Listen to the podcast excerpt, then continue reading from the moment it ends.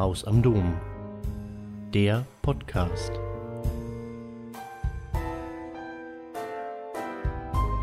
Kriegsgräberstätten innerhalb Deutschlands unterscheiden sich von den klassischen Soldatenfriedhöfen, wie wir sie von den Fronten und Schlachtfeldern der Weltkriege kennen, in der Regel dadurch, dass auf ihnen sehr unterschiedliche Gruppen von Toten bestattet sind.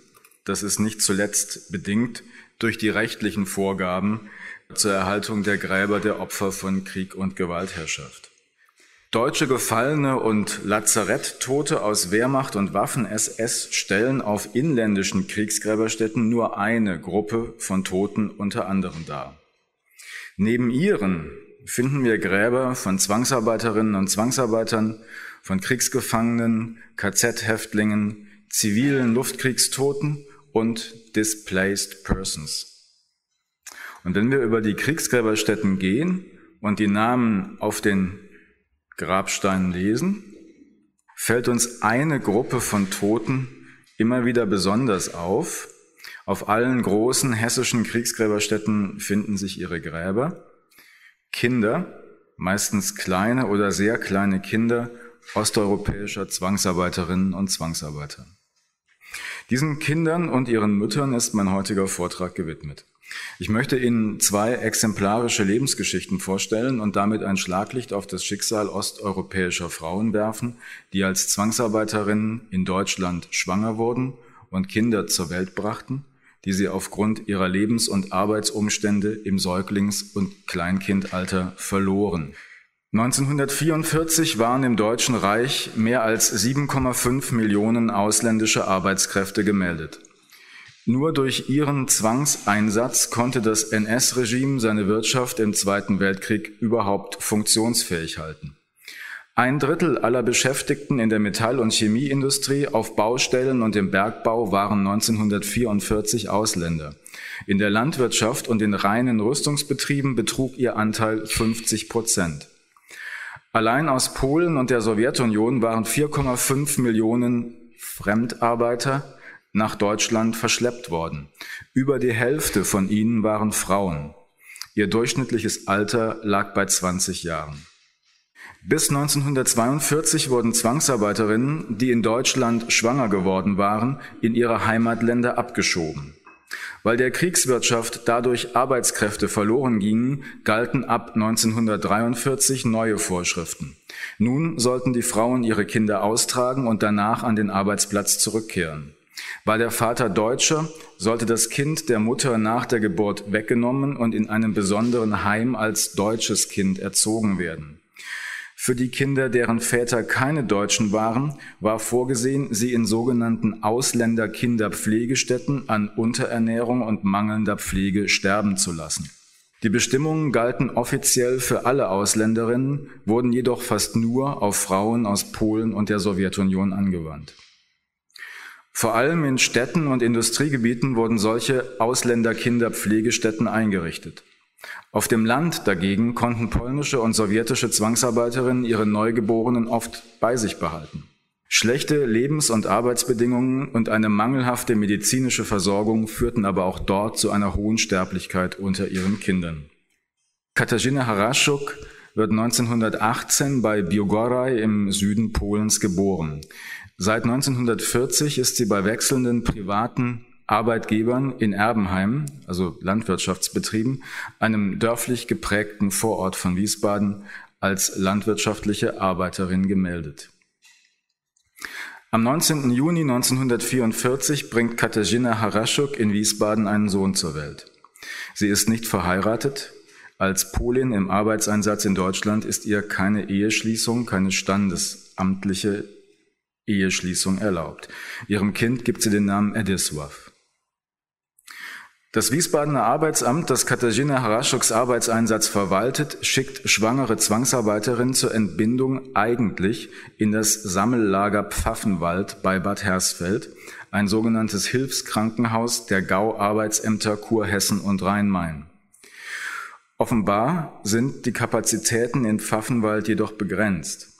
Osteuropäische Zwangsarbeiterinnen in Wiesbaden bringen ihre Kinder daher zum Teil in den Krankenhäusern der Stadt zur Welt, entgegen den reichsweit eigentlich geltenden Vorschriften.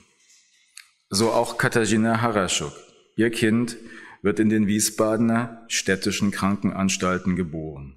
Katarzyna Haraschuks Sohn lebt nur zwei Monate. Seine Mutter stillt ihn, wie wir aus dem Leichenschauschein wissen, doch das reicht nicht aus. Am 18. August 1944 stirbt Edisław Haraschuk in der Unterkunft seiner Mutter. Todesursache Krämpfe, Grundleiden, Lebensschwäche trägt der herbeigerufene Arzt in den Leichenschauschein ein.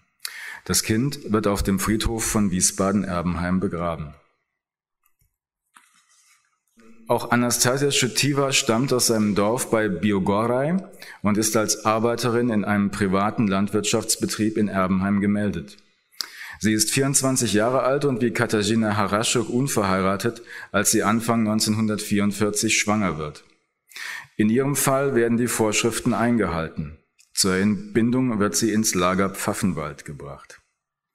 Ich denke, das ist vielen von Ihnen ein Begriff, das Lager Pfaffenwald bei Bad Hersfeld. Ähm, das Lager erfüllt im System der Ausbeutung ausländischer Arbeitskräfte verschiedene Funktionen gleichzeitig. Von hier aus werden Zwangsarbeiterinnen und Zwangsarbeiter, die gerade mit Transporten aus Polen und den von der Wehrmacht besetzten Gebieten der Sowjetunion in Deutschland eingetroffen sind, an ihre Einsatzorte verteilt. Andere, die während ihres Einsatzes in Deutschland krank und arbeitsunfähig geworden sind, insbesondere tuberkulosekrank, werden zunächst nach Pfaffenwald verlegt und von dort aus später in die Tötungsanstalt Hadamar deportiert. Viele schwangere Zwangsarbeiterinnen werden zu Abtreibungen genötigt, die ebenfalls in Pfaffenwald vorgenommen werden, bis in den sechsten Schwangerschaftsmonat hinein. Die hygienischen und medizinischen Verhältnisse sind vorsätzlich katastrophal gestaltet. Als sogenannte Gebärstation dient eine Baracke in der Nähe der Unterkünfte für die Tuberkulosekranken. Die Säuglingssterblichkeit ist entsprechend hoch. Hier in Pfaffenwald bringt Anastasia Schutiwa am 18. September 1944 ihren Sohn Jan zur Welt. Nach der Geburt kehrt sie mit ihm nach Wiesbaden zurück. Jan Schotiwa wird nur wenig älter als das Kind von Katarzyna Haraschuk. Am 13. Dezember 1944 stirbt auch er ebenfalls in der Unterkunft seiner Mutter. Und wieder sind es Krämpfe, die den Tod des Kindes herbeigeführt haben, wie der Arzt vermutet. Auch Anastasia Schotiwas Sohn erhält ein Grab auf dem Erbenheimer Friedhof. Mit dem Einmarsch der US-Armee am 28. März 1945 werden die Zwangsarbeiterinnen und Zwangsarbeiter in Wiesbaden befreit. Anastasia Schutiwa heiratet kurz darauf, wenige Wochen, kaum dass es überhaupt möglich ist. Ihr Mann kommt wie sie aus der Gegend von Biogoraj und war Zwangsarbeiter in Wiesbaden-Erbenheim und wie ihr verstorbener Sohn heißt er mit Vornamen Jan. Vielleicht war der Junge ihr gemeinsames Kind. Die Spur des Paares verliert sich nach seiner Hochzeit, jedenfalls für mm, uns, die wir der Spur mit Hilfe archivalischer Quellen zu folgen versuchen. Ob es nach Polen zurückkehrt oder in ein anderes Land auswandert, lässt sich nicht mehr feststellen. Katarzyna Haraschuk, jedenfalls, das wissen wir, kehrt nicht in ihre Heimat zurück. Nunmehr displaced person bleibt sie zunächst in der amerikanischen Besatzungszone. 1946 heiratet sie in Wetzlar Franciszek S., den Nachnamen kürze ich ab. Ihr Mann, ebenfalls Pole und ebenfalls ursprünglich in der Gegend von Biogoraj zu Hause, war Zwangsarbeiter in Bad Homburg vor der Höhe. 1949 gelingt ihnen beiden die Auswanderung in die USA. Noch dreimal wird Katarzyna S. dort Mutter von Söhnen. Sie und ihr Mann sind inzwischen verstorben. Der Mann ist verwitwet verstorben 2011. Auch zwei der Söhne sind bereits verstorben, aber es gibt zahlreiche Nachkommen, die heute in Louisville in Kentucky leben. Als Katarzyna Haraschuk und Anastasia Schutiva Deutschland verlassen haben, sind Pflege und Erhaltung der Gräber ihrer Kinder zunächst gewährleistet. Gemäß einem Befehl der US-Militärregierung geht die Verpflichtung hierzu auf die Stadt Wiesbaden über. Die Gräber müssen problemlos als Gräber zu erkennen sein. Die deutschen Stellen sind dafür verantwortlich. Die Gräber müssen gepflegt werden. Kein Unkraut darf da sein, kein Müll herumliegen. Das Gras darf nicht höher als 15 Zentimeter sein. Und ähm, Identifizierungskennzeichen, also Kreuze oder Steine, müssen erhalten und gepflegt werden und lesbar bleiben. Für uns besonders wichtig jetzt ist der Punkt drei: Die Gräber dürfen von den deutschen Stellen unter keinen Umständen geöffnet oder verlegt werden. Ja? will not be opened, moved for any reason whatsoever. Das heißt, eine Beseitigung dieser Gräber ist ausgeschlossen.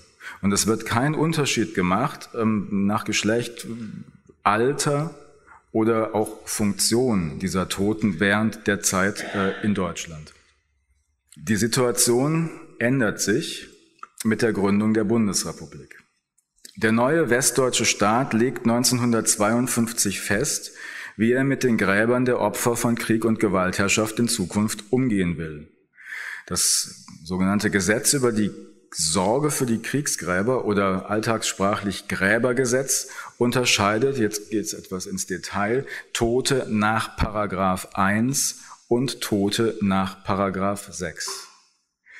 Tote nach Paragraph 1 sind zunächst die militärischen Toten. Sie haben Anspruch auf ein Kriegsgrab, das aus öffentlichen Mitteln gepflegt und dauerhaft erhalten wird.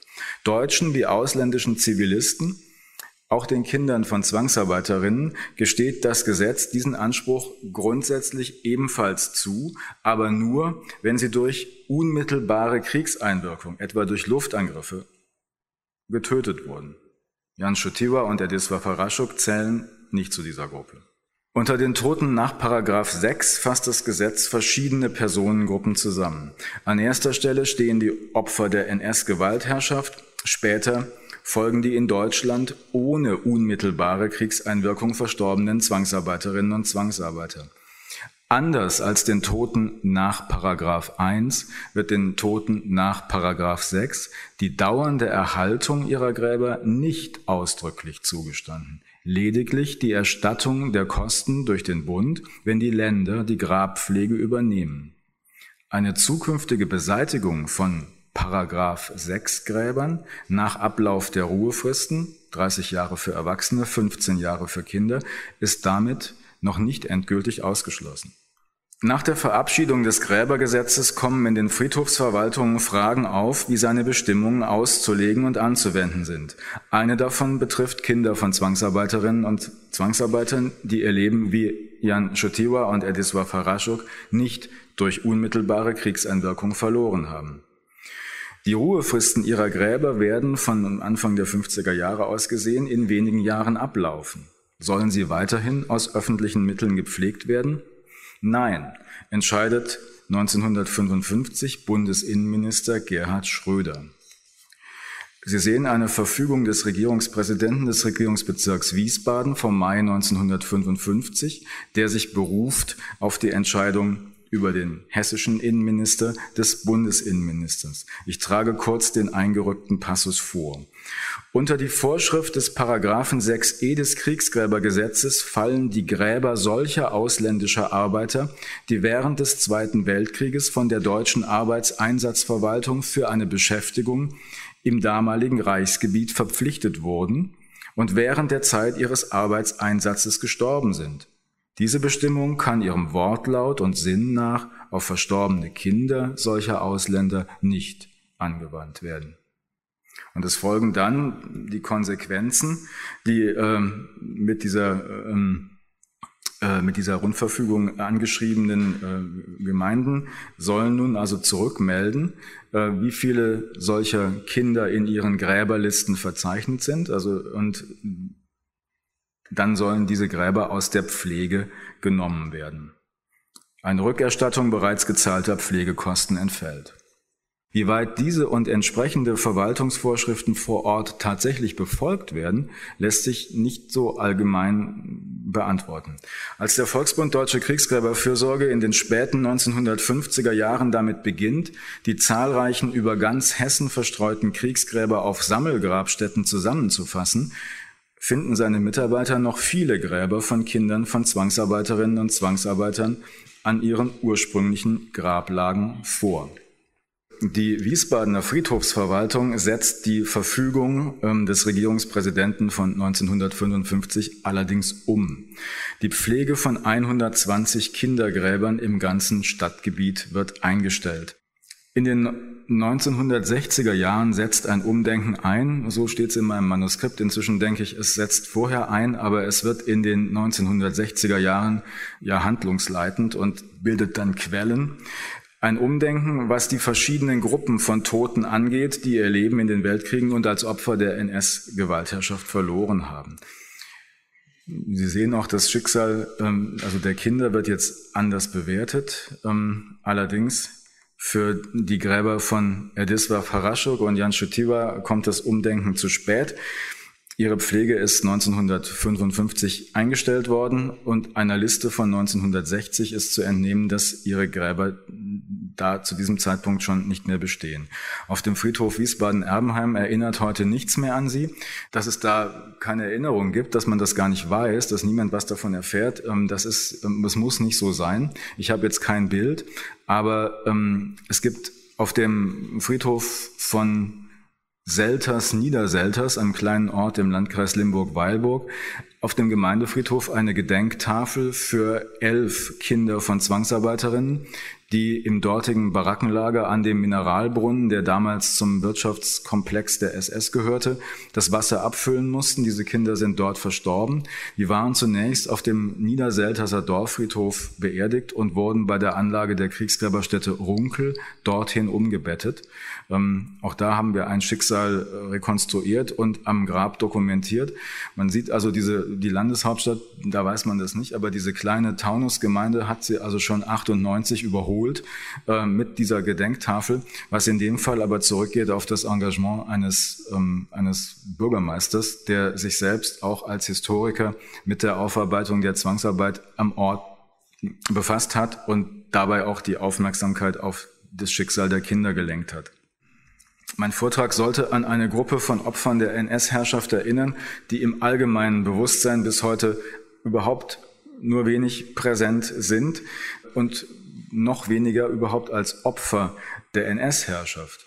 Dabei stehen ihre Gräber, sofern sie noch existieren bzw. auffindbar sind, unter demselben gesetzlichen Schutz und werden ebenso aus öffentlichen Mitteln gepflegt wie etwa die Gräber gefallener deutscher Soldaten.